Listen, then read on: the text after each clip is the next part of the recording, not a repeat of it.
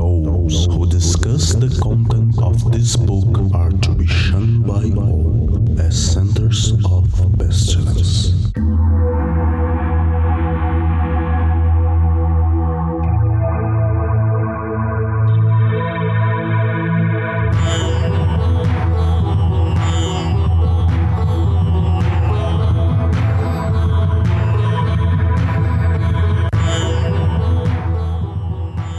Último episódio do Foco de Pestilência, Enfim, a gente conversa aí depois, porque o assunto hoje não é cabala.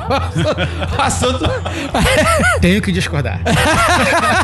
Eu acho que todos temos. É maneiro pra caralho. É à toa que povo de santo quer sempre estar incorporado. Assim, cara. eu, eu vou fazer meu recorte, então, assim. Eu. Vou fazer, vou fazer. Quando o negócio é tenso, apontam pra mim.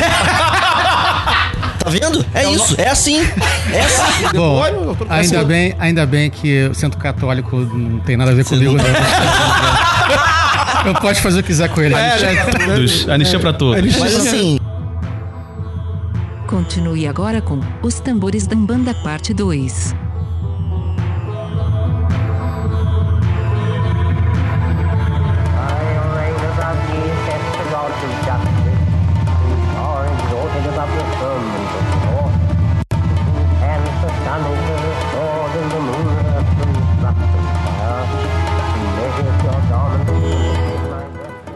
O Foco de Pestilência é uma realização do CALEM, Colégio Adlux et Nox, uma moderna escola de ocultismo preocupada com a divulgação do iluminismo científico no século XXI.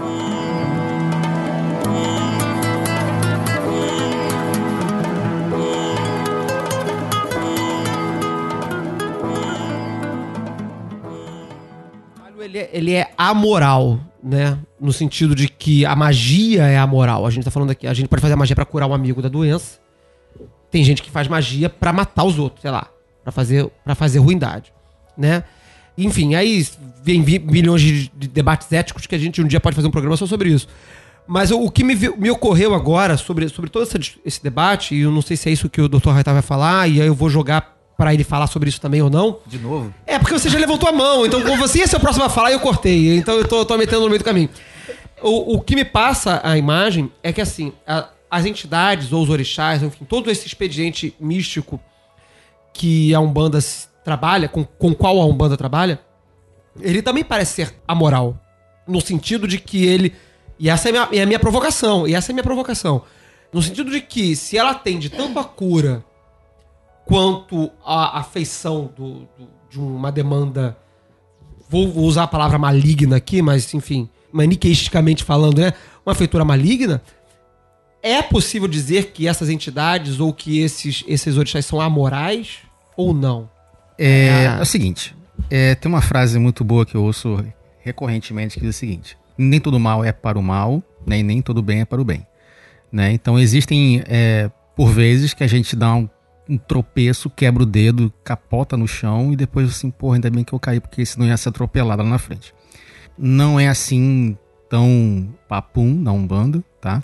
Mas a gente tem que lembrar que todas essas religiões, né, elas trabalham com polos positivos e negativos. E muitas vezes esses polos negativos, né, muitas vezes são entendidos naquele primeiro momento como se fosse uma coisa ruim. Não dizendo que eu estou assim, eu vou matar o seu Wilson, né, é, magicamente através da Umbanda, para que eu sobreviva na frente. Não é bem assim, tá?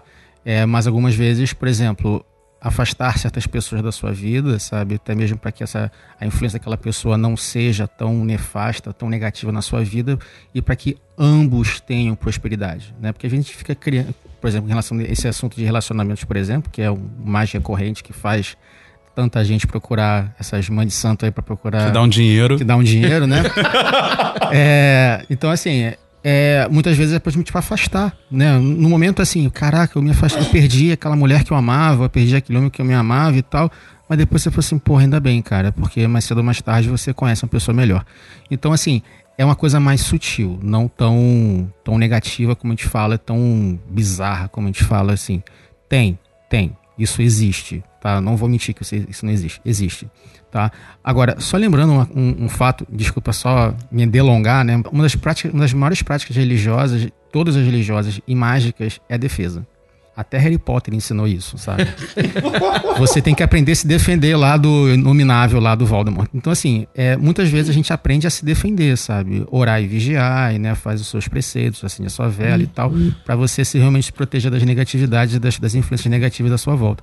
E muitas vezes, às vezes, a defesa realmente, às vezes, é ser um pouco mais ríspido, sabe? Hum, Magicamente, religiosamente. Frau? A diferença, assim, na Umbanda, né? E é o que o Dr. Hightower tá defendendo como uma pessoa com um cargo e que eu também no seu lugar faria a mesma coisa. Mas, não, é É você que não tem obrigações nenhuma? Exato, é. Você não, pode- Não, eu vou dizer, eu vou falar da, da- vou, fa- vou falar da minha experiência, né? Mas é, eu, eu vou, vou te dar uma sacaneada. Porque assim. é-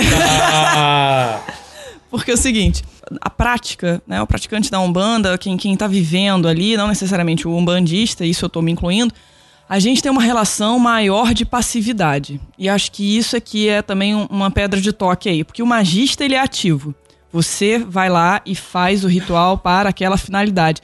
Então é por isso que você pergunta, né? Qual é a questão finalística daquilo? Tá bom, é caridade. O que, que eu vou fazer com isso? Né? Um cara que vem da tela e me fala, tá bom, e aí? Né? O que, que você vai trazer pra mim? Porque foda-se, ficar recebendo e ficar ajudando o outro. Caguei, eu Caridade quero. grande merda. É, exatamente. Quer dizer, na- a caridade, gente. A caridade é joia, Não, não. mas enfim. Não, tô falando dentro dessa perspectiva telêmica, não faz o menor sentido. Não. Então, pra que que eu vou lá perder meu sábado? Né? Não, não, não entendo. Como é que eu vou atuar isso?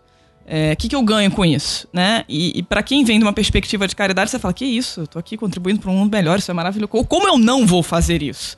Né? Então, são realidades completamente diferentes. Então, o- a pedra de toque é a passividade. Você tá lá para ser um instrumento. É diferente do mago que ele é um agente. A- a- os elementos, as forças viram elementos dele, né? Viram ferramentas dele, né? E, e eu, no início, assim, claro, você tem diversos graus, diversos nivelamentos dentro da Umbanda, mas eu tô dizendo, o nível mais primordial, você tá ali para ficar sendo um canal. Aliás, a palavra médium é isso, você é o meio pelo qual vão passar aquelas Cavalo. energias. Exatamente, você é o cavalo, né? O espírito tá montado em você. Thou art exhausted, and the voluptuous fullness of the inspiration.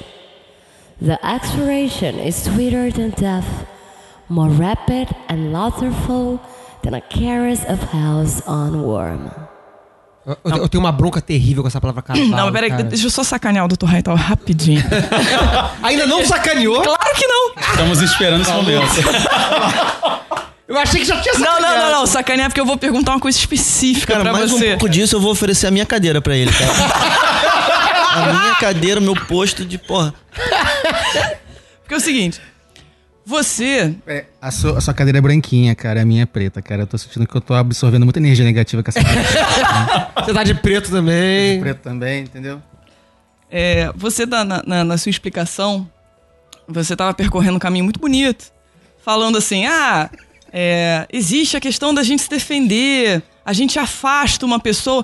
Tá bom, mas vamos falar de uma coisa séria, vamos falar de deliberadamente atacar uma pessoa.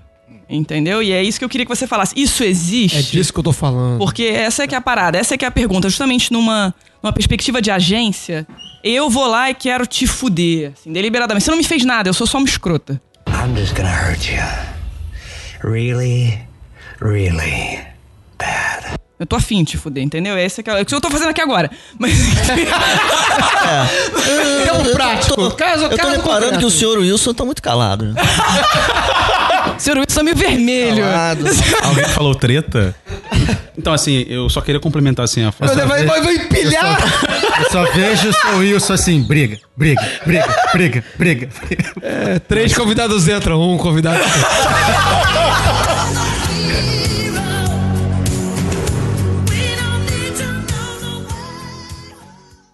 Cara, assim, eu só queria é, dar, complementar assim, a fala da, da Frau Schmontag. Tomar assim, mais uma, não é? Ai, tá. É complementar ou pra me sacanear mais ainda? Então, é uma sacanagem complementar, é mais um pouquinho. não Olha dizer só, que é uma sacanagem, assim, vou- todos nós confiamos em você, Raital, e você vai É. sair muito bem disso. Assim, é, a gente lida com a Umbanda como uma religião transcendental, ela vem do divino pai pra cá, e assim, é uma doutrina que tá de acordo com o que foi feito pra nós e foi transmitido pra nós. A nossa visão moral, ela é baseada no espaço e no tempo. Então, assim, é, você vai ter uma concepção de moral hoje, inclusive do materialismo, que talvez não corresponda a lá quando o cara falava do pacto demoníaco que a pessoa queria fazer. Então, assim, dá pra você fazer um recorte do que é correto dentro de uma prática mágica, de um preceito mágico, só pelo que se faz hoje? Uau, nossa. Pô, mas aí a gente fez. A gente... entubil- V- Vamos começar pela, pela Frau, Chantal. Tá, vamos lá. É, a Umbanda por si só, ela não tem essa, essa premissa, sabe, de atacar. Tá? Até porque a Umbanda por si só, ela entende o seguinte: eu estou lidando com energias. E as energias que eu produzo aqui, sejam boas ou ruins, elas vão reverberar e vão bater em algum lugar e vão voltar. Então eu estou gerando um karma para mim. Por isso que quando eu comecei a falar minha fala, né? Nossa, ficou até redundante quando eu falei isso. É, quando eu coloquei isso, é assim: a religião é uma coisa, o médium é outra. Respondi essa caneta que você me deu? Mais ou menos. Não, mas ou é porque, porque eu quero assim, saber o seguinte: o a que, pessoa. o que, o que, o, o grande, a grande questão é a seguinte: o médium, né? O médium, ele é como você é um canal, mas ao mesmo tempo assim, ele é como se fosse, como eu falo, o médium é aquela luzinha na- no, no, no, no- assim, no meio da caverna. Então é aquela pessoa que transmite mais energia e ao mesmo tempo absorve mais energia. Então ele tem muito mais facilidade de entrar e sair desse, desse mundo, né, de lidar com essas energias. Ele consegue obsediar mais facilmente uma pessoa do que uma pessoa que não é média ou tem uma mediunidade menos desenvolvida, né? E cedo ou tarde ele tá, ele vai se responder por aquilo, não tem jeito. Isso é uma lei kármica, não adianta, sabe? Se ele pratica o mal, se ele realmente faz alguma agressão, seja física, moral, espiritual com alguém, ele vai ser respondido com isso. Agora, a questão é, dentro da Umbanda isso existe? Na teoria, não. Tá? Na teoria, não. E não deveria existir. Só que a questão é a seguinte: é o que eu falo. A religião ela é praticada por seres humanos. E os seres humanos geralmente têm falhas, falhas morais. Independente de qualquer coisa. Não tem como dizer, por exemplo, que no catolicismo não tem pessoas maravilhosas. Não tem como dizer que no catolicismo não tem padres que cometem pedofilia. Sabe? E assim por, por adiante. Assim como na igreja evangélica não existe ninguém que pede dinheiro para se enriquecer ilicitamente. Tô de frente hoje com um pastor evangélico dos mais conhecidos e polêmicos do Brasil. Onde é que tá a mentira e a safadeza? Eu tenho aqui o espelho de bens do meu imposto de renda. Tá aqui. Entendeu? Então, isso existe, isso faz parte, entendeu? É a pessoa que usa aquele seu conhecimento para benefício próprio para foder com alguém. Isso existe, não adianta, não vamos inventar. Agora, não é a realidade, não é, não é o que deveria ser. Perfeito, perfeito, perfeito. Eu acho que se resume assim, a minha questão, eu não me senti tanto con- contemplado assim com a, com a resposta, era o seguinte. A doutrina de Umbanda hoje, e se a gente for generalizar, assim, eu- como a gente falou que é plural e tudo mais, mas ela legitima esse tipo de prática que hoje é feita ou não? Isso é fundamentalmente errado e a gente não pode aceitar isso. Ah, A doutrina. sim, é, bom, posso dizer do, do centro que eu frequento. Claro, Tá, claro, esse é o ponto, tá? Porque cada centro acaba tendo ter um- uma doutrina própria. Não, não é na, minha, na, na casa onde eu frequento e provavelmente na casa onde vocês frequentam, espero, tá? Depois dessas tretas todas aqui. É, mas eu sei me defender, tá? Porque eu tenho um cargo de peso. Não adianta fazer teu feitiço, o que meu caboclo não deixa pegar. Somos Parabéns, caralho. Carteirou todo mundo. Caralho! Vou é até embora. é só Vou um até cantar pra subir. só um bud mandar o bando. Então, assim, é, na minha casa, não, a gente não, não, não aceita isso. Sabe? Até porque a gente sabe que se a gente fizer isso hoje, mais cedo ou mais tarde, a gente vai ter um problema mais tarde. A gente vai ser cobrado por isso.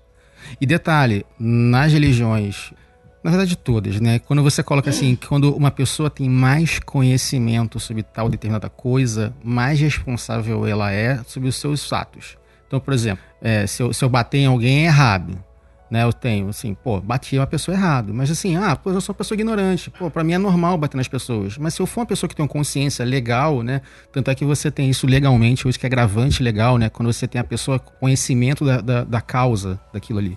Então ela, ela, ela é julgada mais pesadamente porque ela tem noção do que, que ela tá fazendo de errado. Então ela é julgada em função do conhecimento dela também, entendeu? Thou art exhaust, and the voluptuous fullness of the inspiration. The expiration is sweeter than death, more rapid and laughterful than a caress of hell's on worm. Só vou, antes de passar a palavra pro, pro Peu, que tá querendo falar alguma coisa tretosa ali, que eu tô sentindo olhando pra cara dele ali. Só fazer uma comparação que, que- que, assim, rápida aqui. acusa-se muito, aponta-se muito o dedo na Umbanda nesse sentido, mas eu vou, vou trazer de volta o dedo pra mim, né? Quer dizer, pra nós, magistas ocidentais, que tem, são, somos fundamentados pela tradição católica, judaica, cristão, judaico-cristã, fazemos a mesma coisa, né? Quer dizer, a tradição mágica ocidental, ela, ela utiliza-se utiliza de um expediente majoritariamente cristão para fazer as maiores atrocidades do universo, né? E, e- ou seja, para convocar demônios sob a- o o que que é Goécia, né? Goécia é você invocar demônios para fazer o que quer que seja sob ameaças divinas, né? Então não muda muito o, o paradigma. Eu só tô, só tô querendo eh, botar uma perspectiva aqui, né, de que a, a, a função da coisa, porque assim a gente, a gente tem uma, uma leitura, acho que a gente nunca usou essa expressão no programa e, e é legal lançar ela hoje, né? A gente tem uma perspectiva das forças espirituais em, em magia tradicional como forças cegas. É, a força cega é aquela força que ela, ela tá lá e você canaliza ela, joga ela pra qualquer coisa. A gente usou isso já em expre- em expressões num programa recente sobre a figura do martelo. Né? Você pode usar o martelo pra martelar um prego, pra abrir a cabeça do coleguinha ali do lado e, e causar um, um- um óbito, né? Então as forças cegas elas são como martelos. né? Então na, na magia tradicional nós, nós lidamos com forças cegas, anjos, demônios, espíritos, planetas, essas coisas que podem ou não existir são forças cegas. Não sei se na visão religiosa isso funciona nessa leitura tão neutralizada, né? Mas, né, de certa forma, se as demandas se atendem, né, talvez o princípio caminhe por aí. Eu só queria fazer esse recorte aqui, não, não, não, não interpretando, não querendo interpretar o que está sendo dito, mas só fazendo uma comparação que, assim, essa, essa, essa leitura evil das coisas que às vezes a, a cultura, a cultura popular traz, ela, ela é muito jogada, jogada no outro, mas ela tá, tá do nosso lado também. Frau? Não, é a questão, agora ficando do ladinho aqui do Dr. Hightower, que eu tanto sacaneei. Mas culpa. é. Não, é, porque na verdade eu, eu, eu fiz isso como provocação, é óbvio, e questionando. Agora é provocação. questionando o próprio sistema, né? Mas a verdade é que a gente. É muito difícil para a pessoa que está no, no centro de Umbanda falar meramente da técnica, porque ela está atrelada a uma religião e religião sempre tem um efeito moralizante. Então é óbvio que a gente vai tratar com questões de bem e mal. E óbvio que o mal é uma coisa a ser desaconselhada. Né? Então é, é diferente da neutralidade da prática mágica, que é isso, aqui- isso aqui é para sua vida ser melhor. Isso aqui é para você atingir é, maiores objetivos, né? Eu falei no início, né? E tô aqui me, me reaproximando do Dr. Hightower. É, não, não porque eu me arrependa, tá? Tô fazendo um contraponto. Porque, eu, claro que o que eu fiz é uma provocação. Mas por que, que é uma provocação? Porque a gente está falando da prática mágica, da vivência, e a gente está muito acostumado. Eu tô colocando aqui é, como praticante de magia, como os ouvintes do podcast, como curiosos em geral, né? As pessoas que pensam na, na magia como um ofício, como uma habilidade a ser desenvolvida, né? A gente vem dessa bagagem de neutralidade. Vou fazer isso aqui porque eu quero que minha vida fique melhor e eu quero esse objetivo aqui X. Né? E por mais que a gente trate a Umbanda como um sistema mágico brasileiro, beleza, ela, tá for, ela é uma religião, fortemente atrelada às práticas a uma religião. Então a gente vai trabalhar com conceitos de bem e mal, e por óbvio, o mal vai ser desaconselhado. Então é muito difícil, né? Ainda mais pra uma pessoa com um cargo falar assim: não, peraí, vamos falar desse mal aí, esse mal é maneiro, esse mal tá viável. É óbvio, né? É óbvio que a pessoa tem que negar, porque ela tá dentro daquele corpo ali. O que a gente pode dizer, e eu acho que se, se eu entendi bem a sua resposta, é: viabilidade técnica tem, né? O que não é aconselhado, isso não é vivenciado. E faz todo sentido, né? Dentro de uma perspectiva religiosa. Deixa eu chamar vocês aqui pra, pra gente ir mais um, mais um passo à frente no assunto, né? Porque a gente acabou falando muito das, das tretas malignas, né? E, e a- as tretas malignas, elas, elas sempre aparecem quando a gente fala sobre, sobre magia, né? A gente já passou da fase de falar das nossas tretas malignas, a gente dedicou uns dois ou três programas a tretas malignas já, né? E dedicaremos outros, porque isso- não tem fim. É, por, eu- por, que, que, eu, por que, que eu acho bacana falar das tretas malignas? Por que, que eu acho que todo mundo pergunta das tretas malignas de qualquer coisa? Porque as tretas malignas, elas recortam o espaço das atividades. Que eu possa pegar uma coisa e fazer o bem com ela, isso meio que já tá dado, né? Não preciso perguntar. Eu quero saber até onde que essa porra vai. Eu quero recortar essa linha. Então a gente sempre, todo mundo sempre se interessa por isso, né? Como é que a gente vai fazer isso daí? Eu mostro um alicate pra uma pessoa, a pessoa fala assim, é, mas isso aí parece meio perigoso, né? É o proibido, cara. É, porque. É a porque porra do proibido. ele, ele, ele demarca, ele demarca um espaço. É interessante mesmo saber, né? Até onde que a gente pode ir, né? E, e tanto, tanto moralmente quanto tecnicamente. Então é por isso que eu quis fazer aquela. As perguntas, as pessoas também fizeram aquelas perguntas. Esse é o meu entendimento. né? Mas eu queria eh, a gente passar mais um, digamos, uma nova etapa na nossa conversa aqui, que é falar o seguinte, né? Então aí você falou pra gente, ah, o nosso trabalho, a Frau falou, esse trabalho ele tem uma característica passiva, né? Ele tem uma característica passiva, né? Então se uma pessoa ela chega até aqui, esse foi o meu entendimento da sua colocação. Se uma pessoa chegar aqui até aqui falando eu quero fazer isso, o que ela vai fazer comigo é problema dela. Eu sou pra essa pessoa naquele momento um viabilizador. O que eu queria entender, o que eu queria que a gente fizesse aqui era, era construir uma cena de como é que isso acontece. Eu quero dizer o seguinte: então chega uma pessoa lá no centro e fala assim: eu tenho um problema. E aí, o que, que acontece quando essa pessoa chega? Como é que ela é recebida? Para onde que isso vai?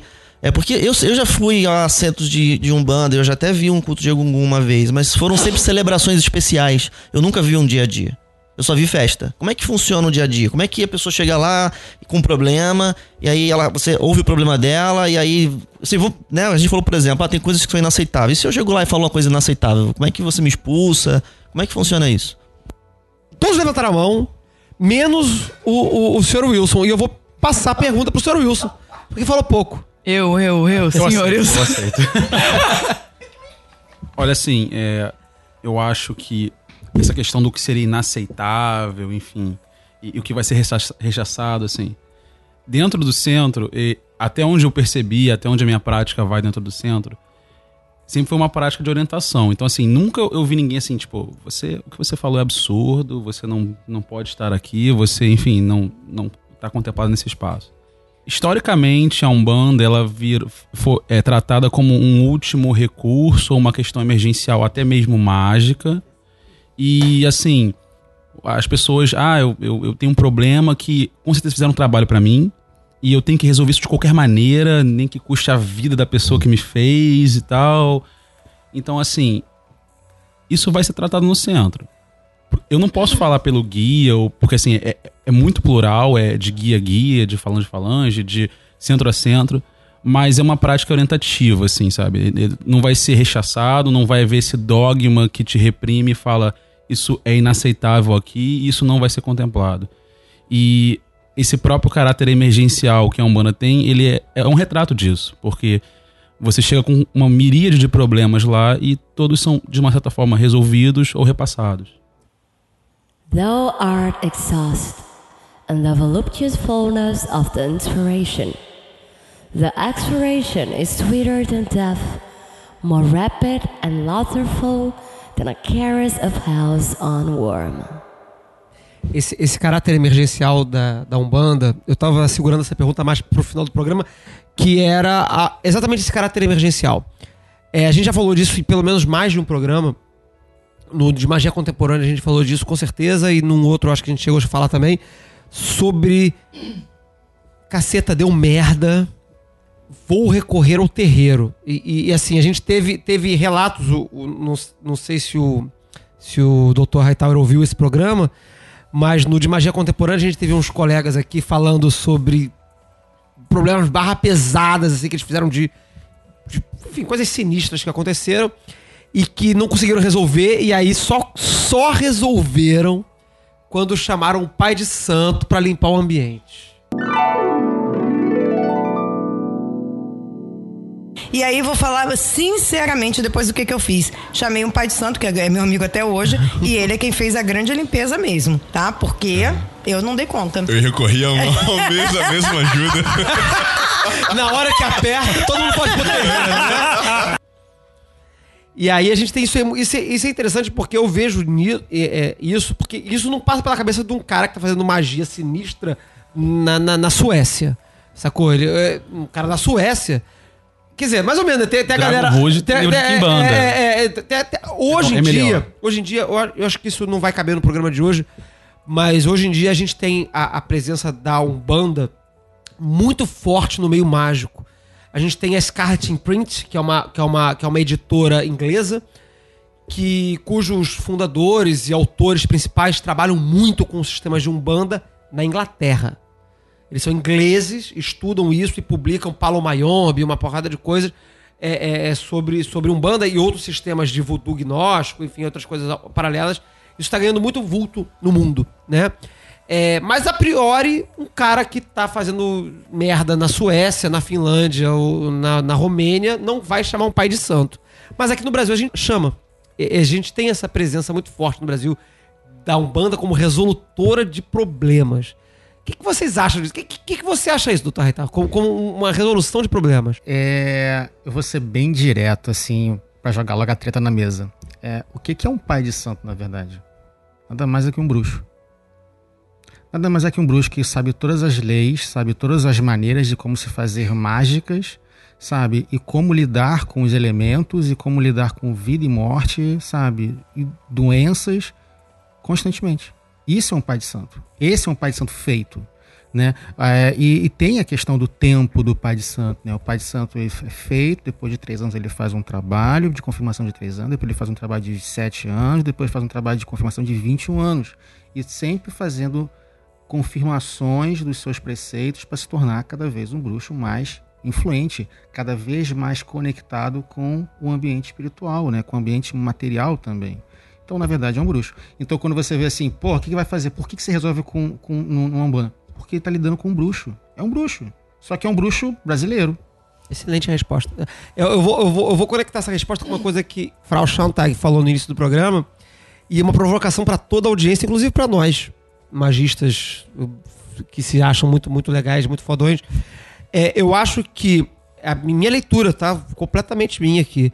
Existe essa cultura de quando dá merda na nossa tradição, tá? Esotérica, brasileira, tá? A gente chama um pai de santo para resolver. Eu acho que é porque o bruxo, pai de santo, o pai de santo, nessa, enquanto essa figura de bruxo, ele é um bruxo muito mais praticante, com uma prática muito mais sólida dentro do seu cenário do que o nosso bruxo, nosso magista médio. Aí a minha provocação à comunidade mágica, em, em média, é essa, né? A gente faz magia muito ocasionalmente, a gente lida com nossos trabalhos muito esporadicamente. A gente não tem confirmação de, dois, de três anos, não tem confir- confirmação de sete anos, de 21 anos. A gente faz um trabalho muito, muito esporádico. Nosso trabalho é muito leve. E o trabalho de terreiro, o trabalho de- religioso, como a Frau trou- trouxe no início do programa, né? É, é, por que, que ela buscou, né? Re- repetindo a frase, a, a fala da Frau Schontag no início do programa, por que que ela foi buscar o terreiro como prática mágica continuada? Porque é uma prática mágica continuada. A gente não tem uma prática mágica na nossa tradição esotérica ocidental continuada que reforça o nosso trabalho.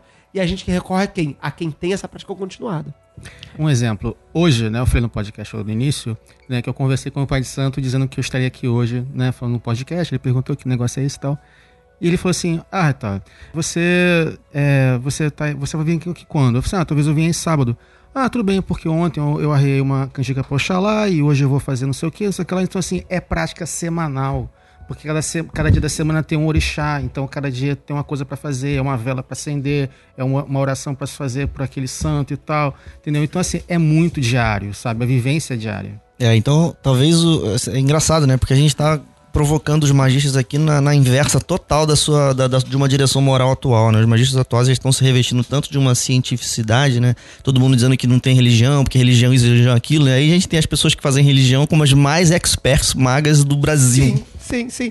É, a, a- a gente discute, isso é uma discussão muito, muito importante dentro do cenário mágico, que é da prática, que foi o que eu provoquei lá no, no, no, no- no programa de, de Aprendendo e, e Ensinando, sobre a questão do, da pessoa que quer aprender, mas que não quer fazer porra nenhuma. Eu quero sentar meu rabo lá no- na sala de aula do, do, do Calei ou do, do curso que for, aprendo a fazer o ritual mágico no programa e nunca pratica aquela merda.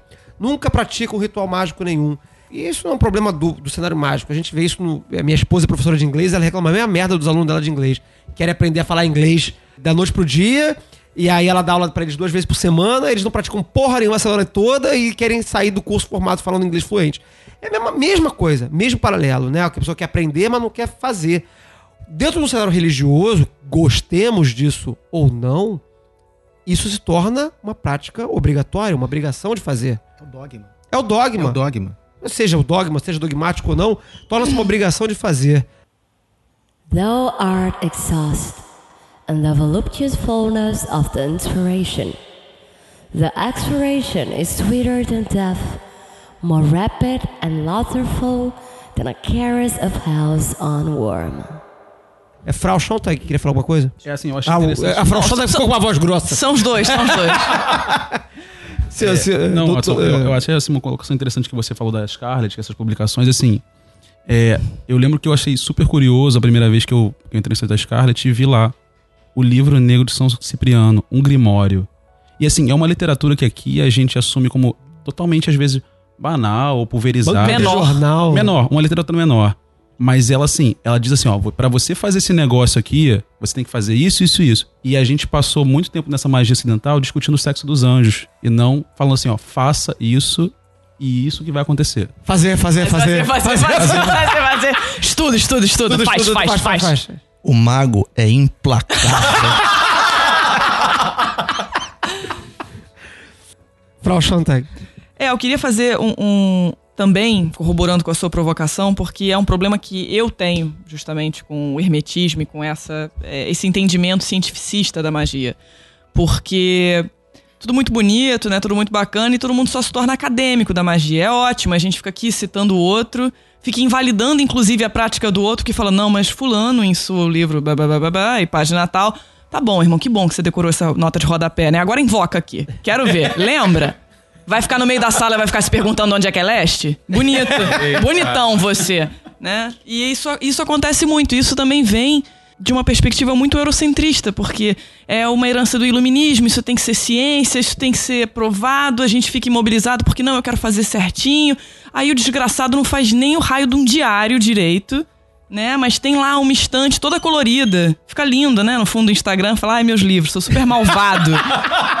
né? E aí a gente fala, tá bom, malvado pra caralho, né? E aí, tá sem emprego até hoje. Ah, que legal.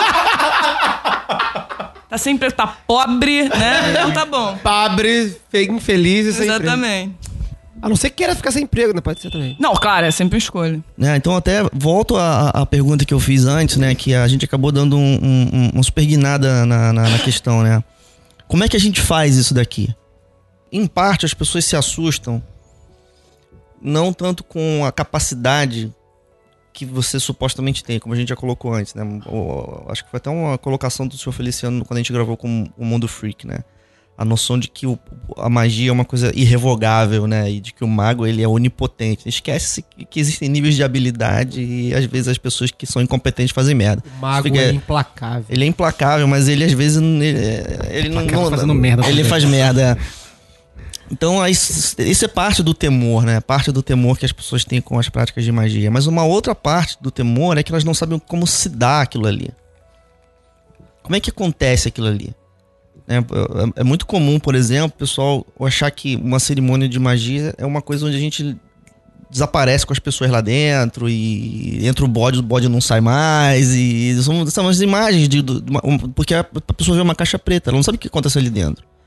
Então, eu acho que seria legal a- abrir essa caixa preta agora, não gente explicar para as pessoas como proceder, porque isso é impossível, mas para criar uma cena. Vamos dar uma cena. O que, que que acontece quando eu vou lá com o meu problema? Eu cheguei lá com o meu problema, eu não sei o que aconteceu ali dentro. Alguém me recomendou, cara, esse problema seu aí, mano, é só lá no banda que resolve. Aí eu fui lá com o meu problema. E aí, que- aí eu atravessei uma porta. E aí? O que, que eu encontro lá dentro e o que, que vai acontecer? Bom, o que, que vai acontecer? Você vai numa sessão aberta ao público, tem sessões que não são. Então, pra você ter ultrapassado aquela porta é porque aquilo ali tá aberto à consulta, né? E você vai assistir o processo da abertura da gira, que é aquela, aquela cerimônia ali, né? É, você vai ter. Então, existem fases dessa abertura. Você tem a limpeza do ambiente, a limpeza das pessoas que estão ali, e você tem espécies de agradecimentos no início, você saúda o povo de Luanda, você saúda a própria Umbanda em muitas casas, algumas casas não cantam hino, mas enfim, tem essas formalidades. E aí também vai dependendo dos terreiros. Alguns terreiros chamam os orixás, outros só mencionam, fazem apenas as firmezas deles, orixás que são afins àquela entidade designada a trabalhar naquele dia, né? Assim, as falanges, né? Um orixá que tem uma, uma similitude. Então, se vai ser uma gira de caboclo, é certo que Oxóssi é homenageado e Oxóssi dá a permissão e ele cede aquela falange para aquele trabalho ali presente. E aí isso vai acontecer. é, Saudados todos são chamadas as entidades para aquele trabalho. E aí existe o comparecimento é, em grande parte daquelas entidades. E aí alguns terreiros, dados os números dos médiums, tem os médios que ficam apenas em linha de passe. Aquela pessoa que vai fazer o seu primeiro acolhimento, você vai chegar lá, você vai receber uma senha, muitas vezes você é chamado para aquele número de senha. Você passa pela linha de passe, a pessoa vai te descarregar, ela vai te dar uma bênção, né? Ela vai te limpar e depois você passa para a linha de atendimento, quando tem essa diferenciação. E aí na linha de atendimento, você vai falar com um médium que está incorporado com aquela entidade do trabalho, né? Nesse exemplo que eu dei, vai, vai estar incorporado com um caboclo. E existe um existe uma etiqueta, né? Eu acho que uma das das várias vantagens da Umbanda, mas essa é eu acho que é uma das que eu mais gosto, porque a pessoa que é completamente leiga, ela tem pelo menos uma experiência visual muito forte. Ela entende que alguma coisa transcendental está acontecendo, porque as pessoas vão mudar. Existe uma postura, existem ritos, existem a etiqueta mesmo do cumprimento que uma entidade mostra que ela chegou. Que você não está lá mais falando só com o cavalo. Né? Quando um preto velho chega, a pessoa vai se encurvar para frente, ela tem os trejeitos. Quando um caboclo chega, muitas vezes a pessoa pula num pé só, ela grita, ela bate no peito, enfim, tem essa esse cumprimento mútuo para dizer cheguei, né? E tem o, o, cumprimento da entidade, ela vai saudar o gongá, ela vai saudar a assistência e depois vai aguardar para receber o consulente. E aí dentro da consulta, óbvio, né? São múltiplas as pessoas, múltiplas as respostas. Você pode receber tanto o cara que eu tô com uma depressão aqui profunda e vai lá falar, ou então um cara que jura de pé junto que foi feito um trabalho contra ele, ele precisa descarregar, ele precisa se desfazer disso.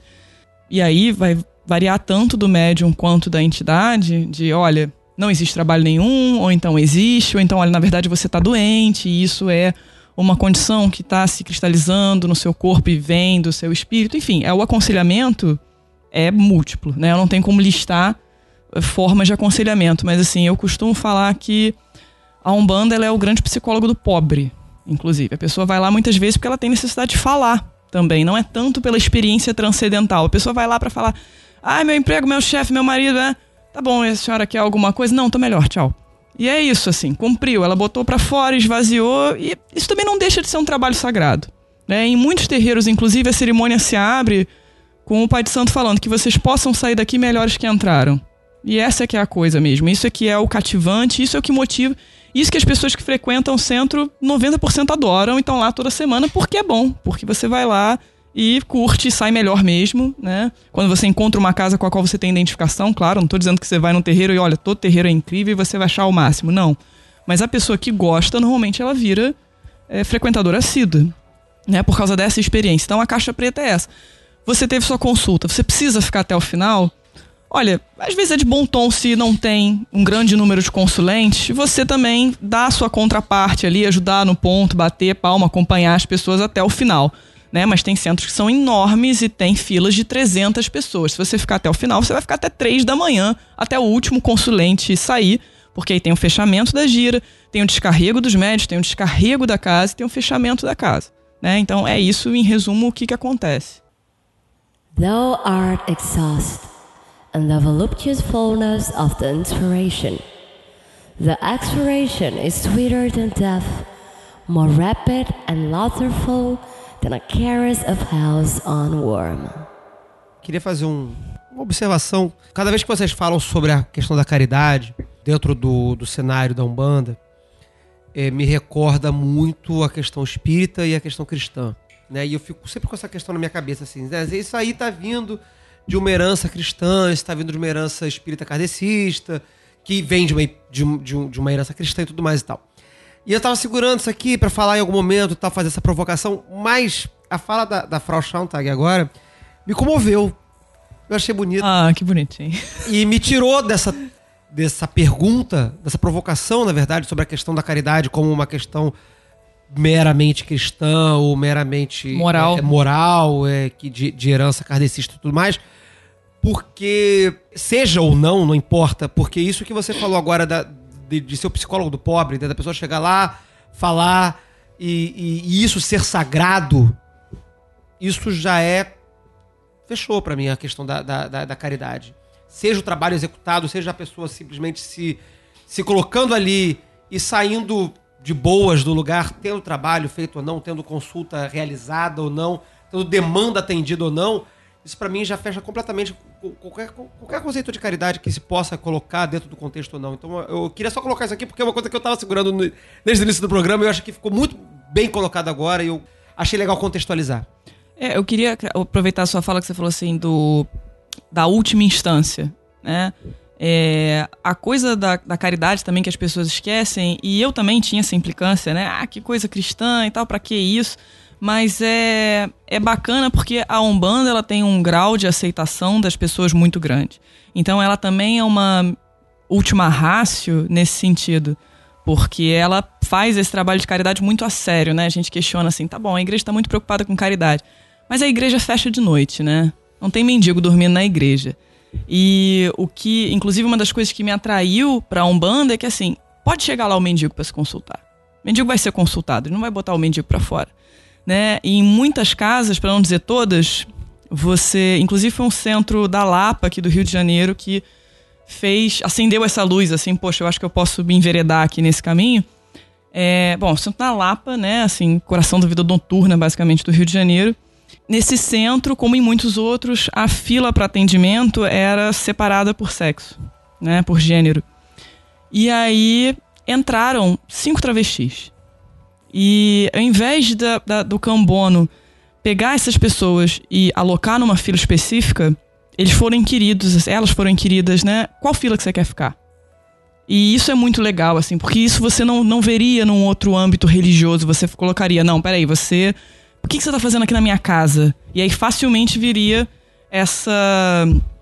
é, Essa distância, né, que tem do sagrado. Não, você não é sagrado. E a Umbanda, ela contempla muito mais é, os párias mesmo, né? Vem pra cá porque você pode ter uma experiência do sagrado, você pode ser acolhido.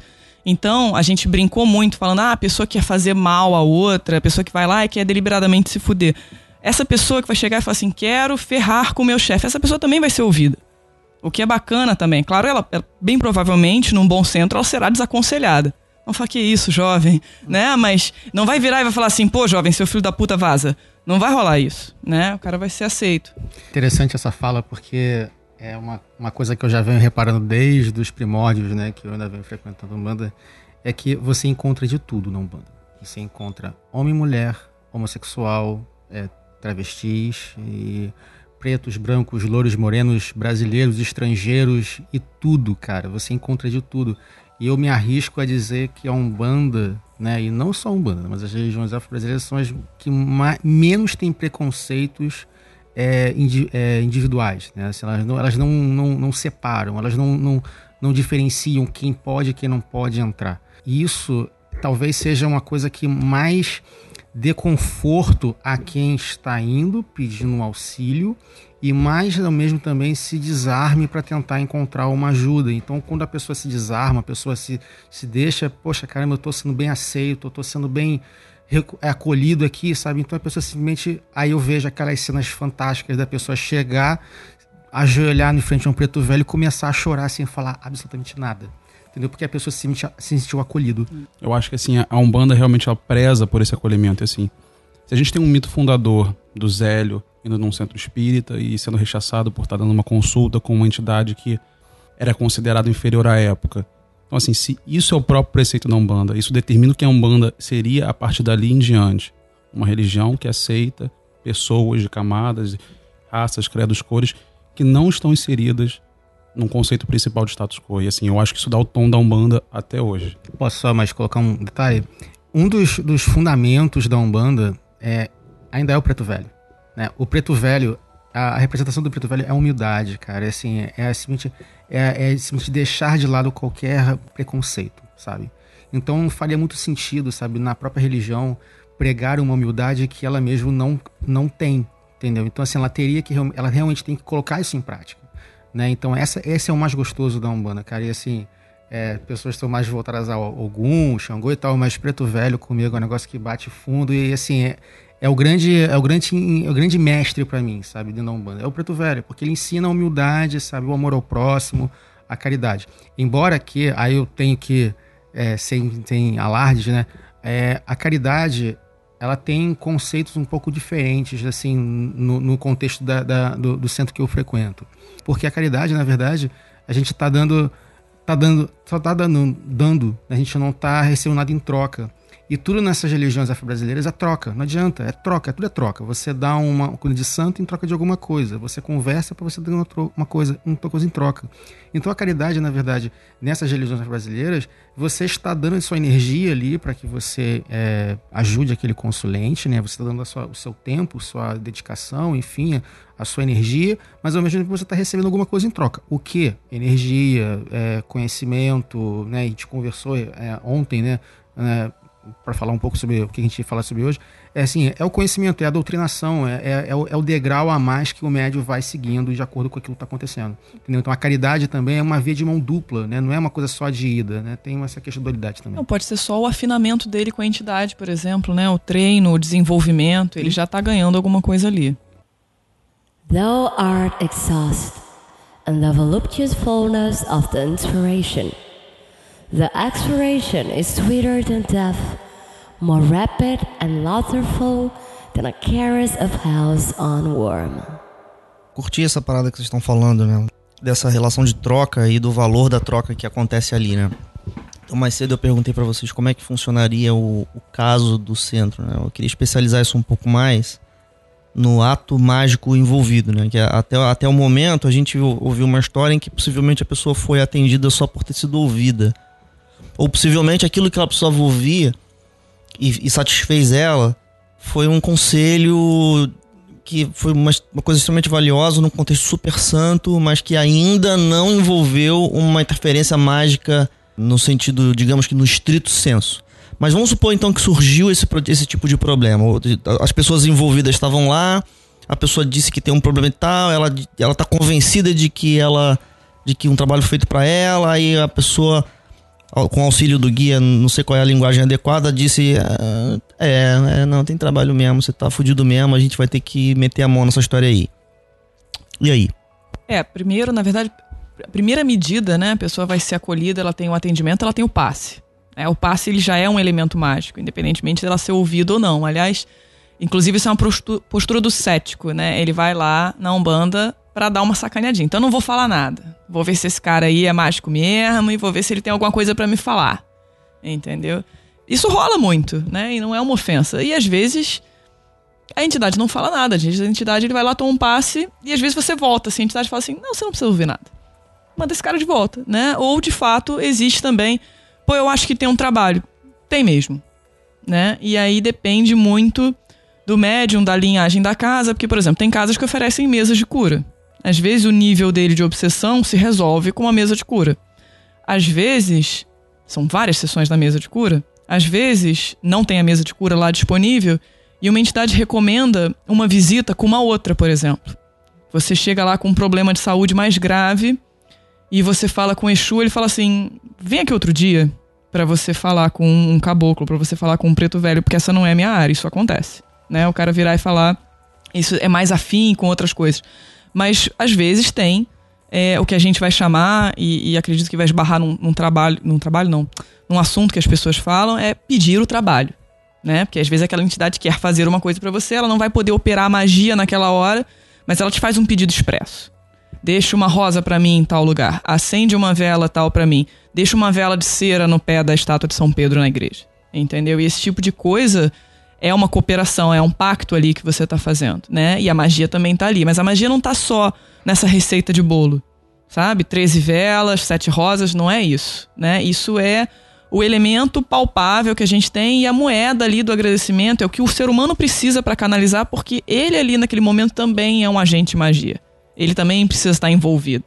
Não, não, não, não adianta a pessoa completamente cética e falar, mas eu não consigo um emprego nunca, né? E aí a gente passa uma lista de compras para ele, é furado.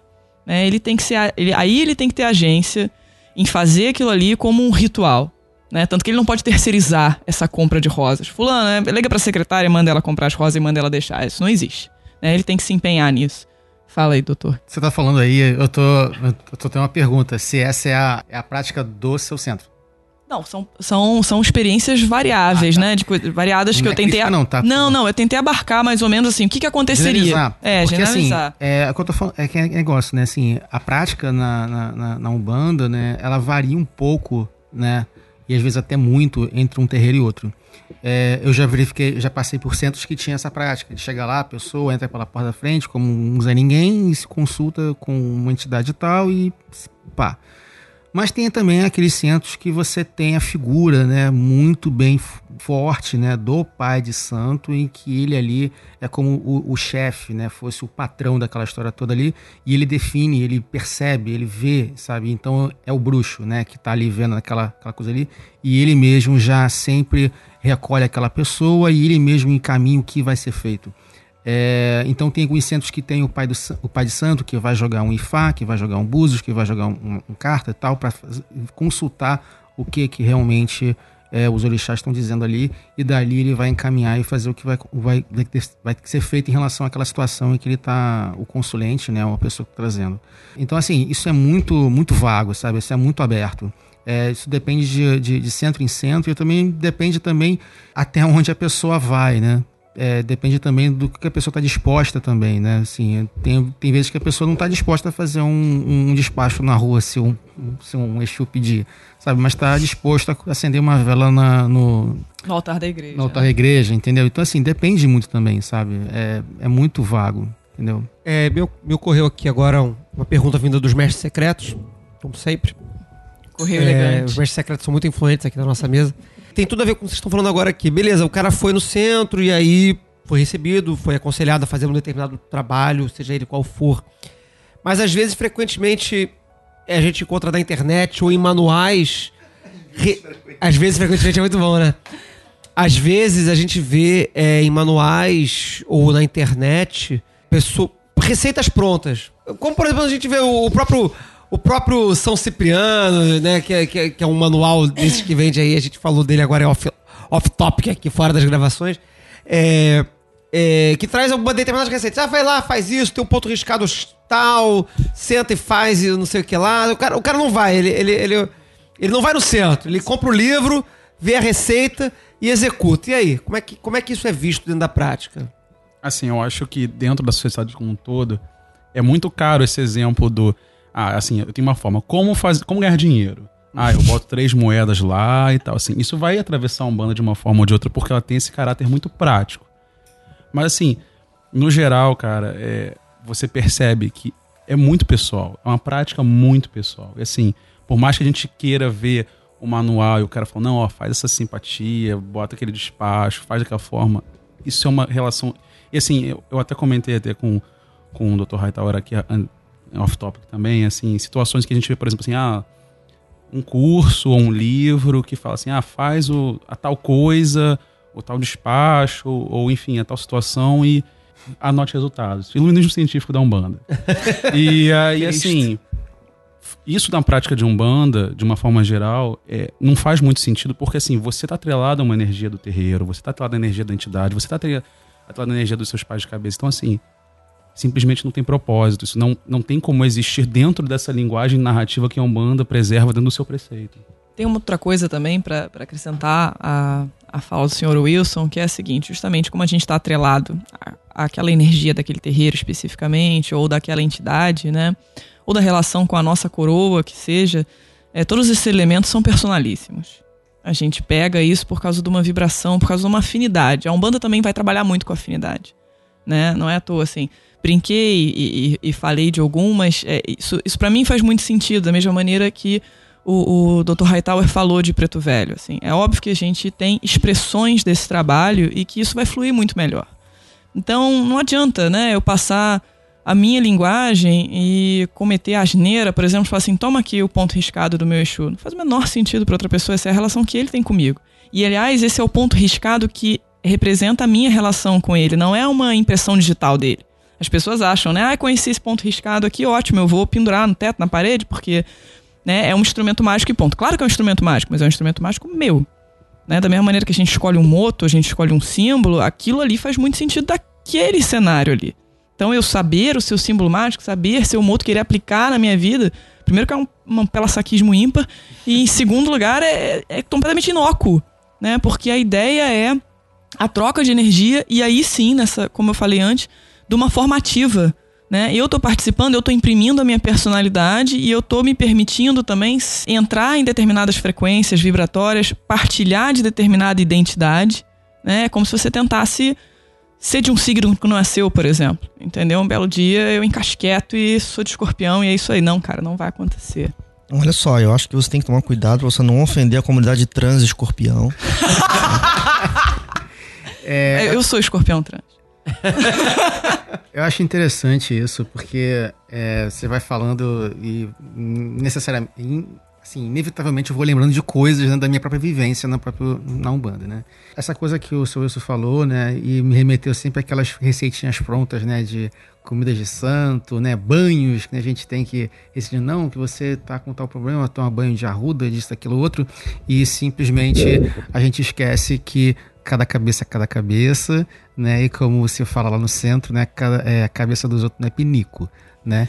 Então não dá pra inventar qualquer merda, sabe? E as pessoas simplesmente assumirem isso como uma coisa, uma verdade absoluta, né? Porque como a, a, a, Frau, a Frau falou, a, a, a identificação do- da entidade com o médium, ela é muito pessoal, é muito íntima. É, eu lembro que ainda quando eu era muito novinho ainda na, na Umbanda, é, me diziam o seguinte, quando você tiver para incorporar uma entidade, tenta assim perceber como ela chega, como ela, como você se sente, como o que, que ela, quais são as primeiras sensações que você tem com ela. Isso é seu com ela. Essa é, é aquele código, aquela senha que fala assim, ó, sou eu que estou chegando, deixa eu chegar porque eu sou eu que estou chegando. Porque se for uma outra entidade ou se for qualquer outra coisa que não uma entidade de luz ou coroada, você vai saber, não, não é a minha entidade, não é a entidade com quem eu trabalho. Entendeu? Então, assim, e aí isso remete também à prática sem o suporte de um terreiro, né? Quando a gente pega lá essas receitinhas prontas, né? né? Como se fosse receita de bolo, né? Lá do, de, de, lá da Ana Maria Braga, né? Que a gente, não, vou fazer aqui um padê aqui porque eu vou resolver minha vida. Mas aí que tá, mas só que aí não sabe o que, que esse padê envolve, por que, que usa azeite doce, azeite outro azeite, ou porque usa farinha isso, farinha aquilo outro, e ao mesmo tempo não coloca a identificação daquele entidade que está operando ali na hora, entendeu? E aí fica uma coisa muito vaga, é ingênuo, sabe? E completamente é louco, né? Na minha, na minha vista. Então, assim, é engraçado quando você junta isso com aquele relato que a gente tem antes de que deu merda com a magia, vamos procurar o centro. O que dá ao Pai do Santo, ao médium, ao centro como estrutura de apoio é exatamente a estrutura. É exatamente aquela energia do terreiro, a energia da entidade, a energia do médium. Tudo isso é uma rede de suporte que permite que ele realmente auxilie numa situação emergencial e consiga dar cabo. É, e é o refinamento de olhar para aquela pessoa, né, de saber fazer uma leitura, não necessariamente ver o Udu, né, trabalhar com Ifá, mas olhar e falar: você tem uma afinidade com isso, né? Quem vai resolver isso na sua vida é- é essa, essa entidade, é essa linha, é esse trabalho, né? Uma pessoa pode estar com um problema que um banho resolve, tá bom? E tem gente que pode tomar 200 banhos e não vai resolver. Vai ficar verde, não resolve. Exatamente, né? Thou art exhaust and the voluptuous fullness of the inspiration. The expiration is sweeter than death, more rapid and laughterful than a caress of hell's on worm. Só, então, aproveitando então essa, essa parte prática aqui, esse- essa transversal prática do assunto aqui, fazer um, uma pergunta assim de, tipo assim, bem, bem prática mesmo assim. Então a pessoa foi lá, foi orientada a um determinado trabalho, esse trabalho a gente já sabe que ele é pessoal, né, que ele é direcionado, etc, etc. Mas a gente no- novamente vai recorrer à, à cultura popular, né? A cultura popular traz aquela enorme gama de, de dizeres, né? Da, de arriar farofa, de fazer a pipoca, de botar a pinga, de fazer o cigarro, etc. A pergunta é- agora é meramente técnica. Isso é composto como? Por, sim, porque. Aí eu vou fazer o paralelo da, da- da tradição esotérica que a gente trabalha tradicionalmente aqui, no foco de pestilência, que é a tradição esotérica ocidental, né? A gente tem um, um- um equivalente que é o pantáculo. O pantáculo é um, um desenhozinho que a gente faz no papel, em que a gente enfia um monte de troço ali, que significa um monte de coisa. Ou seja, a gente bota um monte de nome de anjo, de planeta, de sigilo, de coisa num desenhozinho. Seria análogo dizer que o trabalho é um composto similar a isso ou não? Ele tem outras composições. Ele- ele- como é que ele é feito, esse, esse trabalho? Eu, você. Fala, tu. Assim, é uma contra-provocação, na verdade. Então, assim, Se a gente imagina, por exemplo, o 777, como ele é elaborado, de onde advém esse conhecimento? Assim, de uma instrução, de, um- de uma iluminação. Então, assim, eu acho que a gente pode começar a tração paralela por aí, mas, enfim, o senhor Pel tá mirando aqui com uma. Bom, beleza, eu, eu acho legal a sua pergunta, né? Porque a sua pergunta ela, ela, ela traz pra nós a palavra tradição como elo. Existe uma tradição. A gente até em, em, em outros ambientes tem feito muito esse tipo de colocação para as pessoas, né? Que de todas as coisas do mundo que se autodenominam tradição, a tradição esotérica ocidental é a menos tradicional. É, não tanto pelo fato de que o conhecimento não é tradicional, mas porque os indivíduos ficam resetando isso toda hora, né? O, o mestre é sempre o primeiro. né? E ele sempre viveu uns 100 anos atrás. Toda hora tem um mestre novo resetando a tradição, entendeu? E ele nunca tem antepassado. É um negócio absurdo. Só chefes secretos. Só, só, é, só os, os- os mestres secretos nunca existem, né, cara? Ele quer dizer. Claro materialmente, existe. né? A, a- gente tem aqui, ó, né, aqui na mesa tem um, um- representante de uma tradição de pessoas que, que viveram e morreram, né? A gente sabe, no nosso caso, quem foram essas pessoas que, que se eh, omitiram citar que de fato viveram e morreram. Mas a, a tradição é a resposta. O 777 não é uma, uma, uma informação revelada. Para quem não para quem não sabe, o 777 é tipo uma enciclopédia de elementos tradicionais, né? Quer dizer, ele é literalmente uma tabela onde você tem é, categorias como planeta, planta, pedras preciosas, incenso e as linhas vão então unir uma série dessas coisas todas por, um, por, um, por uma chave interpretativa qualquer. Isso não é revelado. Ao menos isso, se isso um dia for revelado, o fato de que foi revelado está perdido na história, né? É- o que que, é, o que que relaciona lápis lazuli com a deusa Isis? Não sei. O que eu sei é que a gente tem evidências arqueológicas de que aonde as pessoas faziam, sei lá, tô chutando, pé- é, é, brinco de Isis, o brinco era da pedra lápis lazuli e a gente então reconhece que a humanidade viveu isso no passado, traz isso pra frente. Mas eu não chamaria isso de revelação divina, como antes fiz a pergunta pra vocês.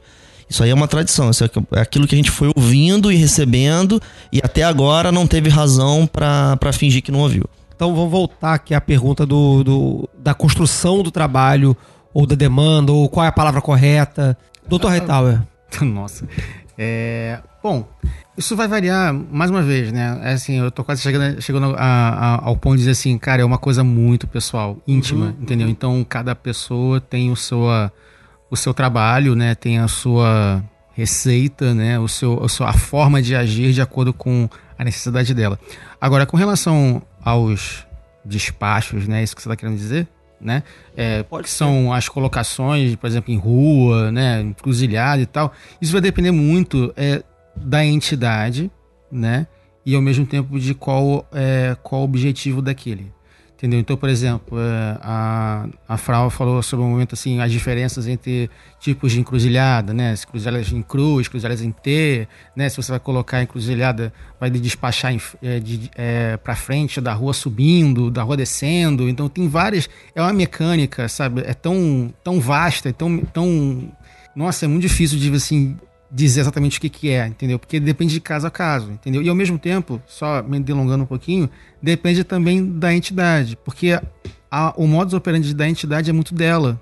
Assim como ela tem a, a assinatura dela, que é o ponto riscado, ela também tem um trabalho muito próprio, entendeu? Então, assim, nem sempre um Exu, sei lá, um, um sei lá, Um capa preta. um capa preta. Nossa. É, um capa preta que trabalhe com a Frau vai ser o mesmo mesma maneira que o capa preta que trabalha com o Dr. Wilson, entendeu? E talvez o seu caveira que trabalha com o Dr. Hightower vai trabalhar diferente, entendeu? Então é diferente, entendeu? É, é muito complicado. Legal, Mas ele varia aleatoriamente, assim? Pode ser absolutamente qualquer coisa relacionada com qualquer coisa? Ou tem um fio? Tem. Esse, é que esse, Eu esse, é posso porque- dizer que tem. É, que, é, é claro que eu, eu, eu entendo sua- a, sua, a sua resposta, né? Ela é uma resposta cuidadosa legitimamente, né? É, é como interpretar um livro, né? Os livros têm inter- infinitas interpretações, né?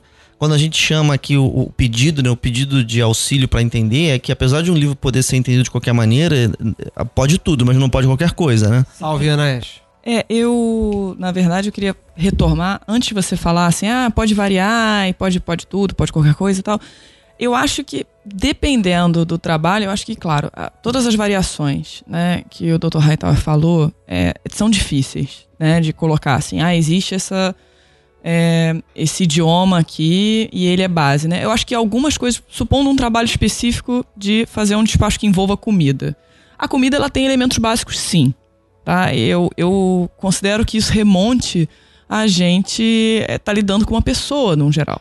Né? A gente está com um caráter, mesmo que seja uma pessoa que não exista mais, mesmo que seja uma entidade, mesmo que seja só uma energia, ela remete a uma identidade, a uma questão pessoal. Então, você prepara uma comida, por exemplo, você vai colocar aquela comida num prato. Quando você deixa aquela comida, você vai colocar um pano embaixo daquela comida. Ainda mais você vai deixar na rua. Aquilo ali é uma falta de tato você colocar um prato no chão para aquela pessoa comer. Então, existem esses elementos mínimos na comida, por exemplo. Você bota a mesa para uma pessoa fazer uma refeição, tá? Isso não vai mudar. Né? Isso, o despacho mesmo, o pratinho com a farofa, com tomate, isso é realmente uma comida. Né? Isso é, vamos dizer assim, se vocês querem a resposta, né, para o público completamente leigo, um núcleo duro, é esse. A hora que você vê um pratinho é porque tem que ter uma toalhinha embaixo, ela é uma refeição naquele momento. Aí foi o que o Dr. Hightower falou. Se o azeite é doce, se tem cebola roxa, se não tem, se é na encruzilhada subindo, se é descendo, aí é da pessoalidade.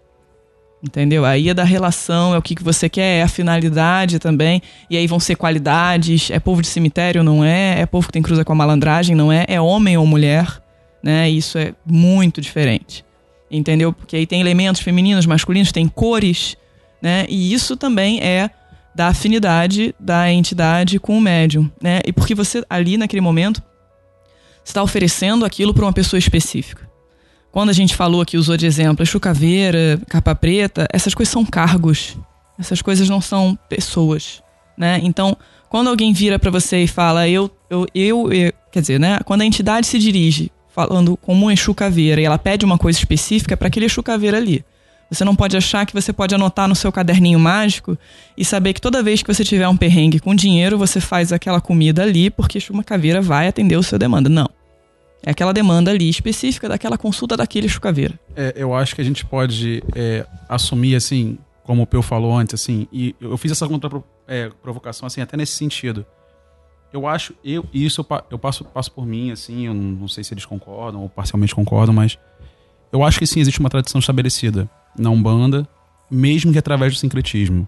Ela não adveio do nada, ela veio de algum lugar. Então, assim, isso está estabelecido de alguma forma, ainda que não mais presente no tempo e de uma forma não verificável.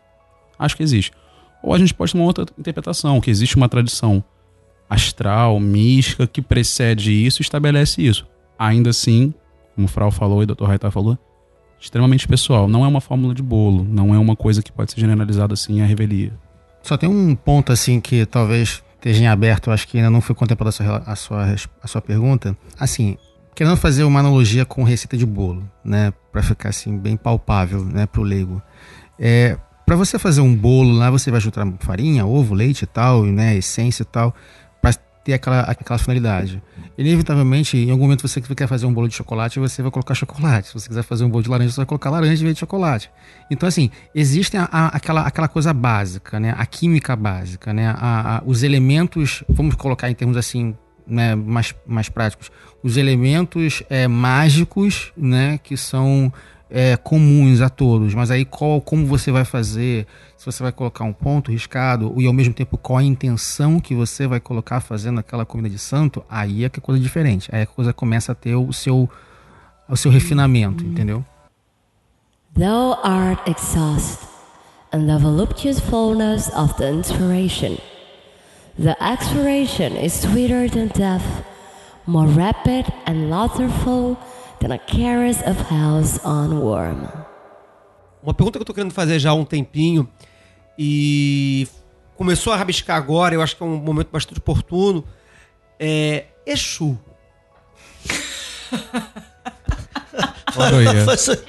Por que disso que o povo gosta? Caiu, caiu de paraquedas aqui um Exu aqui no meio da mesa, Não, cara. falaram agora da capa preta, da caveira, essas coisas das trevas aí que a gente curte.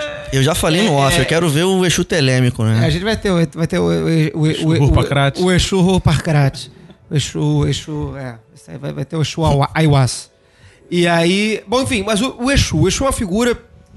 Eu tô sempre vindo no, no popular porque é de onde eu tô chegando no assunto, galera. Tô chegando da- dali, da agora e do anúncio colado no poste. É, esse é meu conhecimento de Umbanda. E. Não vou te dar ninguém em três dias, cara. Porra! É, porra, me dá pelo menos sete, né, cara? Eu tenho que trabalhar, né? Já, já, já, já tô casado, já tô casado. E aí, é. Beijo O pra pessoal do esposa. telêmico é meio esquisito. Então, É, toca a não pode não significar muita coisa pra essa galera telemita. E, mas enfim, a pergunta é a seguinte: é, Exu. Vocês falaram lá no início do programa que existem as, enti- as entidades, não, perdão, os, os orixás, com emanações de, um- de um- uma unidade, né?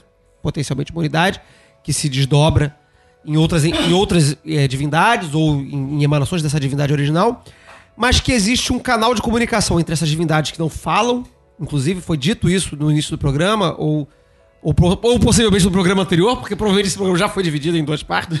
Ou três. né? Ou três. né? Essas entidades elas não falam, então é- há necessidade de um, de um, de um caminho, né? de, um, de, uma, de, um interme, de um intermediário entre nós, né? entre aquele que está no centro, e essas, esses, esses orixás. Esse seria o papel do Exu, ou qual é o papel do Exu exatamente? Pode esclarecer?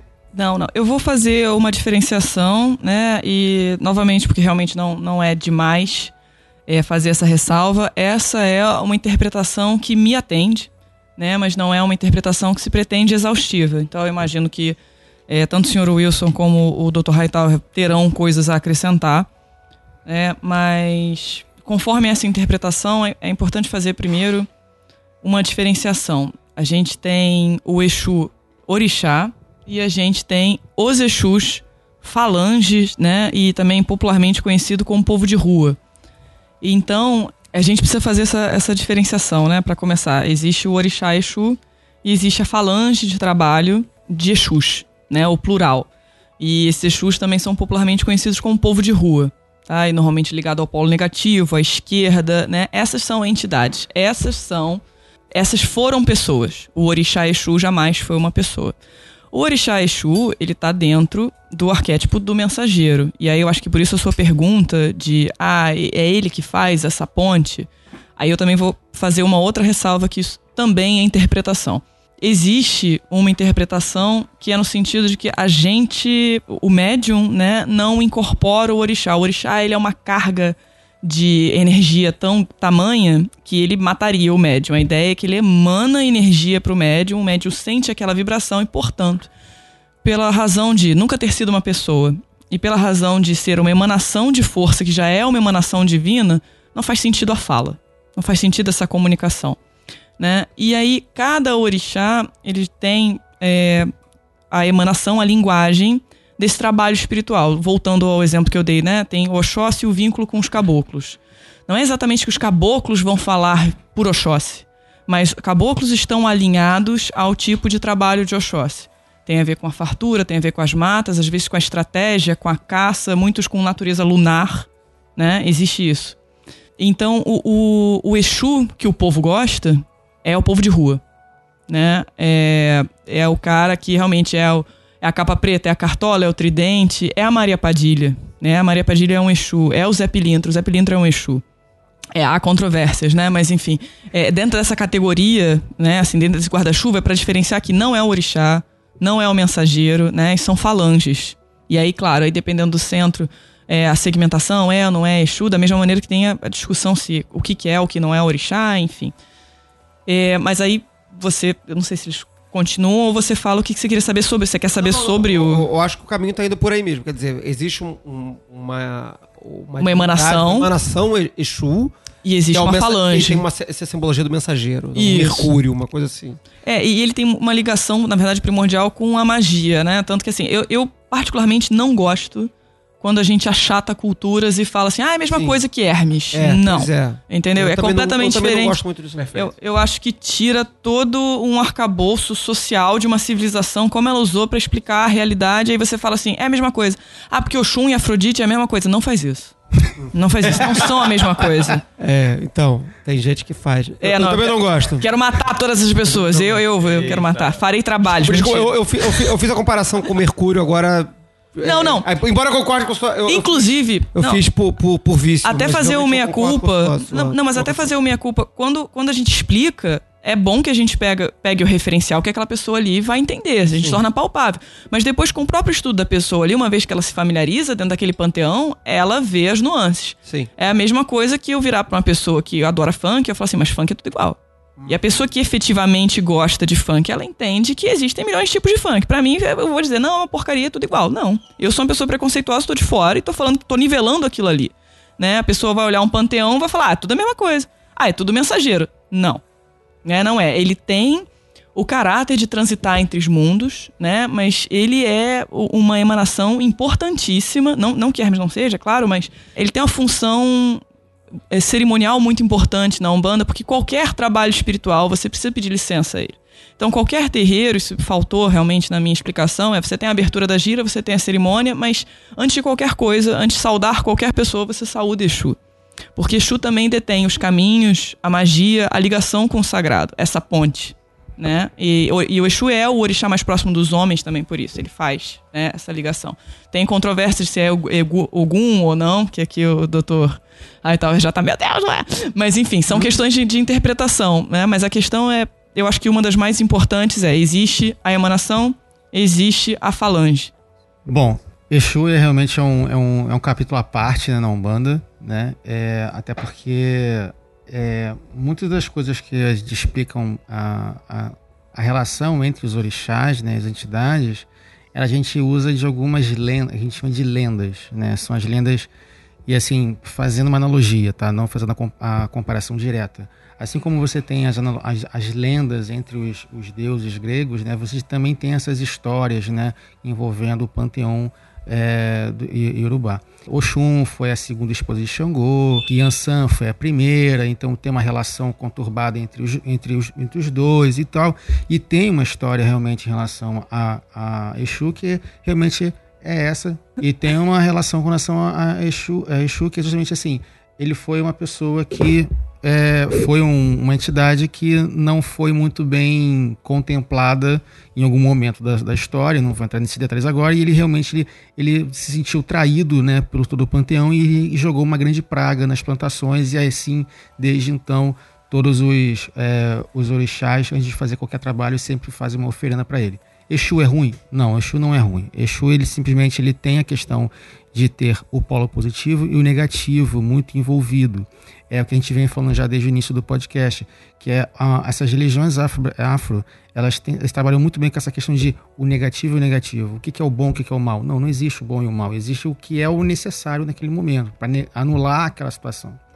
É, e é engraçado que quando a gente fala sobre Exu, eu sempre lembro de uma historinha muito engraçada de uma, uma pessoa que me contou uma- um, um relato que diz o seguinte: para ela, o Exu é fosse como seria como se fosse o Bop. Então a gente pega assim, caramba, como assim o Bop? Aí eu falei assim, doutor Hightower, é, você lembra aquele filme é, Nosso Lar? Assim, lembro. Lembra quando o André Luiz estava lá, chegando lá no, no- no umbral e tal? Você vê aquelas pessoas, aqueles, aqueles, aqueles espíritos iluminados andando naquele, naquele monte do Vale dos Suicidas e tal, e tava tudo limpinho. É, só que ninguém mostra o que aconteceu antes, né? Ninguém mostra que foi aquele bando de Exu que foi antes para limpar aquela sujeira toda, né? Expulsar aquele, aquele bando de gente. E a gente começa a ler os livros kardecistas, a gente começa a ver realmente relatos né, de, de espíritos que carregam instrumentos, né, que podem parecer tridentes, né, e ao mesmo tempo são extremamente fortes e têm poderes para afastar neg- energias negativas. Então, na verdade, o, no meu contexto, assim, na minha visão, o Exu é aquele, aquele, aquela entidade que ela é a- o batalhão de choque, sabe? Ela assim, ela que vem para desfazer aquela energia que esteja ali.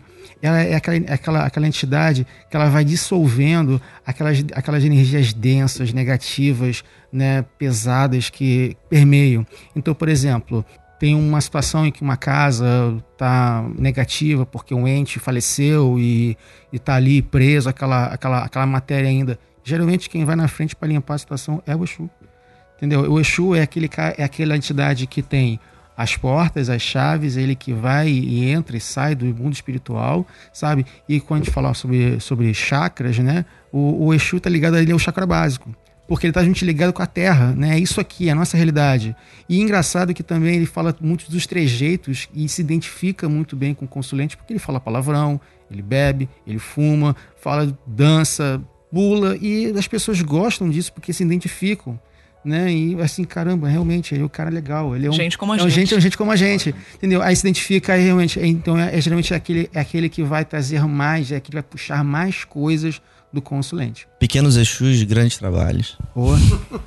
Assim, queria só adicionar uma coisa que, assim, na verdade, é, é Exu, ele às vezes está associado à potência. E potência mágica, porque como até o Dr. Raitar falou assim, ele está associado diretamente a essa dissolução, esse trabalho bruto, o trabalho inicial, o trabalho de começar uma operação e de dar cabo das coisas. E assim, é interessante porque isso é, um, é uma literatura que a gente tem popular, é uma mentalidade que a gente tem popular, que a Umbanda seria isso. Esse, essa força, potência mágica para tirar problemas e resolver questões. E ela caracteriza o Exu. Então, assim, é muito próximo da realidade como as pessoas veem da Umbanda, do Exu e como elas se identificam. Muito legal. É, só para acrescentar também, é que o grande problema do Exu e todo o misticismo, né, toda a coisa questão em relação ao Exu, é que a visão do Exu na, na, na, na cultura afro, né, é aquela imagem, né, é mais pesada, que carrega um tridente, que tem peitos de fora e tal, e sempre foi associado ao demônio. Né? Então existe uma carga preconceituosa sobre o Exu muito grande, né? E quando a gente fala Exu, se torna quase um tabu. Pô, mas não é um sim, sabe? Tem uma, tem uma, toda uma história, né, para se justificar aquilo ali. Outra coisa que também não favoreceu muito, né? Aparecer em terreiro de candomblé é um banco de piroca pendurada. Eu acho que a galera católica não acha muito maneiro, né? Essa simbologia. Então fica realmente, não, vamos esconder essa parada aí, vamos, tá, vamos colocar um tabu nessa parada aí, que é meio complicado. É aquele negócio que a gente tava falando sobre, a, sobre, é, sobre isso antes, né? Que a questão assim, por ser uma questão oral, né? Por ser uma religião oral, qualquer um inventa qualquer merda, entendeu? E coloca. E o que é pior é que tem gente que compra essa ideia. Não, e você vê assim, temos literatura, isso está registrado, associando, por exemplo, Exus e falanges de Exu a Goécia, diretamente. Ó, Jesus. Dantalião aqui, Búnia, esse aqui, e assim. É uma tradição que surgiu diretamente de onde eu não sei, mas tá lá, né? É, As pessoas inventam. É o reset da tradição. É o reset da tradição, as pessoas vão, vão misturando. É, é- é um, é um processo, é um processo muito. É um processo muito natural. Das pessoas. Isso vai ser cortado da edição. Ah, não, não, não, não vai. Não, que isso? Peraí, peraí, peraí. Nosso Michael Jackson trevoso? Não. Verdadeiro, verdadeiro banimento que rolou. Tananana, tananana.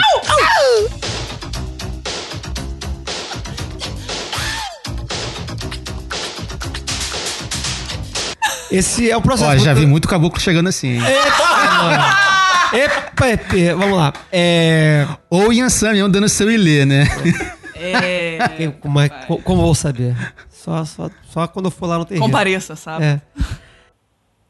Thou art exhaust, and the voluptuous fullness of the inspiration.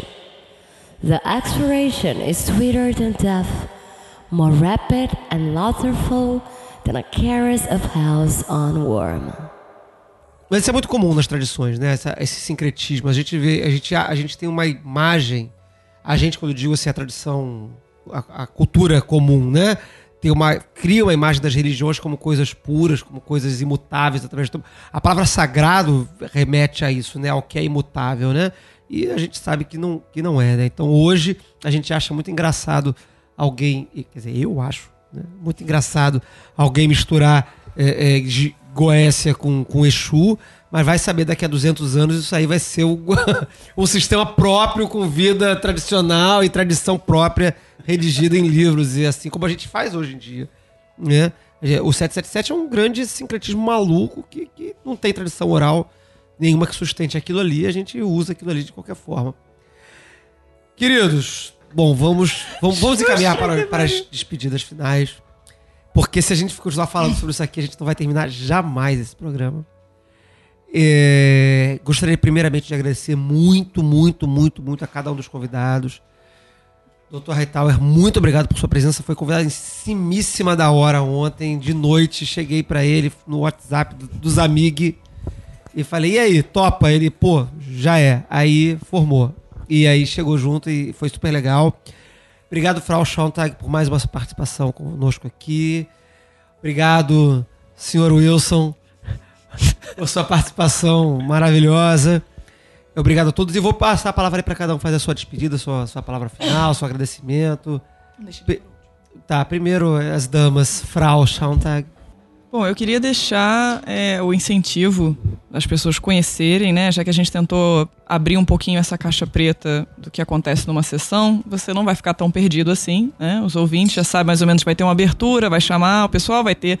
Procure ver onde é que tem um terreiro perto da sua casa, ver o horário, né? Ver a entidade que vai trabalhar, se você se interessa mais por uma, ver um dia de Exu, por exemplo, já o que causa tanta curiosidade assim, né? Pede, todo centro tem um calendário ver o calendário, ver quando é que vai ser Exu, visite, né? Claro que não é impeditivo de outras, estou falando por causa da curiosidade, mas visite, conheça, experimente. Eu acho que também uma das grandes, um dos grandes incentivos que o podcast faz, e eu repito aqui, é a experimentação, né? Tem um mashup maravilhoso do Peu falando estuda, estuda, estuda, faz, faz, faz. Fazer lá também, é, é, mesmo que não seja a sua linhagem do hermetismo, é um fazer mágico estar numa sessão, receber uma consulta, ouvir, receber aquela vibração, né? Então, descubram centros próximos da sua casa Descubra. e descubra.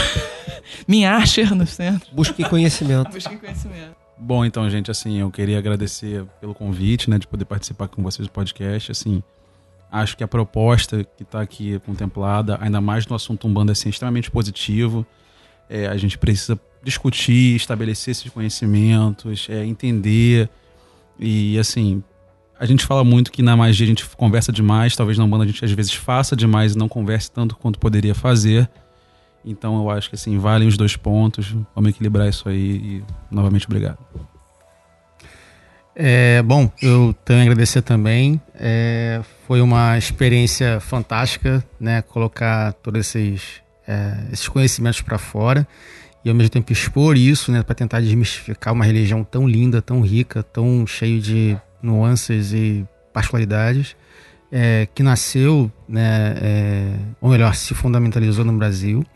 E uma coisa que eu sempre tento passar assim para as pessoas que me perguntam sobre Umbanda, independente de qual centro que você for, independente de qual linha que você for seguir, é, siga sempre a sua intuição, sabe? A intuição do médium, cara, ela é muito ela é muito genuína, né? E ao mesmo tempo ela te livra de algumas coisas também, né? Ou seja, se tiver num centro e você não estiver se sentindo bem, não tem problema, cara. Vai para outro, não tem problema. Um dia você vai encontrar um centro que vai te suprir, sabe? Vai te, vai te acolher. Não porque aquele centro que você foi foi ruim, sabe? Mas talvez a energia, talvez a prática dela não está condizente com a sua própria energia. E aí a gente vem aquela coisa assim, a Umbanda é uma coisa muito particular, muito íntima, né? E tem que ser respeitado isso. E o direito do livre-arbítrio, sabe, está muito bem fundamentalizado na Umbanda. É, como diz o meu pai de santo, né, é, o direito de ir e vir é constitucional, então nada te impede de você ir num, não gostar e ir na outro, sabe? Existem vários centros por aí.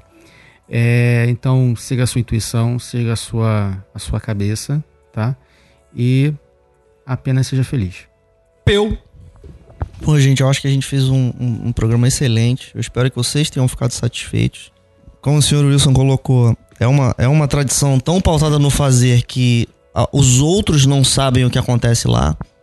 né? E como o, o Dr. Hightower tem colocado pra gente aqui, varia e é muito íntimo, é muito pessoal, é difícil especificar, não vai dar pra botar o dedo, um artigo de cinco páginas não vai conseguir contemplar. É preciso ir lá pra dar uma olhada. Eu gostei de, eu gostei de, de- de vocês terem respondido as minhas, as minhas solicitações sobre a, a, a caixa preta, porque a, a gente não vê o que está acontecendo lá dentro. A gente faz magia e, e, e chuta por analogia. As pessoas que não fazem magia, elas, elas não, não, não olham para lá, né? Então eu espero que o nosso programa tenha tido uma função social, tá? Para chamar as pessoas ao fato de que, primeiro, isso é normal, versus o bizarro. Existe um sentimento. é, Quando a gente olha para quando a gente olha para um lugar e vê uma porta fechada por detrás da porta, parece que é o bizarro, né? Depois que você abre a porta, você vê uma coisa normal, né? Então eu espero que as pessoas tenham percebido isso. É uma manifestação religiosa totalmente normal. Ela é peculiar. Mas é uma coisa normal de pessoas normais que fazem, pessoas vivendo normalmente por aí fazem. E eu espero que quem tenha ah, interesse em magia e interesse no Brasil vá lá ver, porque é uma magia brasileira. É, não, não, precisa, não precisa querer fazer. Né? Mas é interessante ir lá ver, é acessível. Eu já fui várias vezes a lugares, em festividades, e todos me receberam muito bem. Isso, isso é importante pra mim, poder dizer isso, que eu sempre fui muito bem recebido. E eu tenho certeza que o ouvinte também vai ser muito bem recebido. Então é isso, galera. Mais uma vez, muito obrigado a todos. Obrigado à audiência aí. Um abraço. 93. E como seria uma, uma despedida tradicional? Teria uma? Tchau. Ah, tem um ponto que a gente canta é, lá no terreiro. O engraçado é assim que aí também tem a questão mágica também, né? O ponto é uma, o ponto cantado também é uma magia, né? Muito forte também. Tem um ponto para cada situação também. Esse é um ponto que geralmente a gente termina lá no centro. É um abraço dado de bom coração, um abraço dado, uma benção, uma benção. Maravilha. Um abraço a todos, 93. Coração.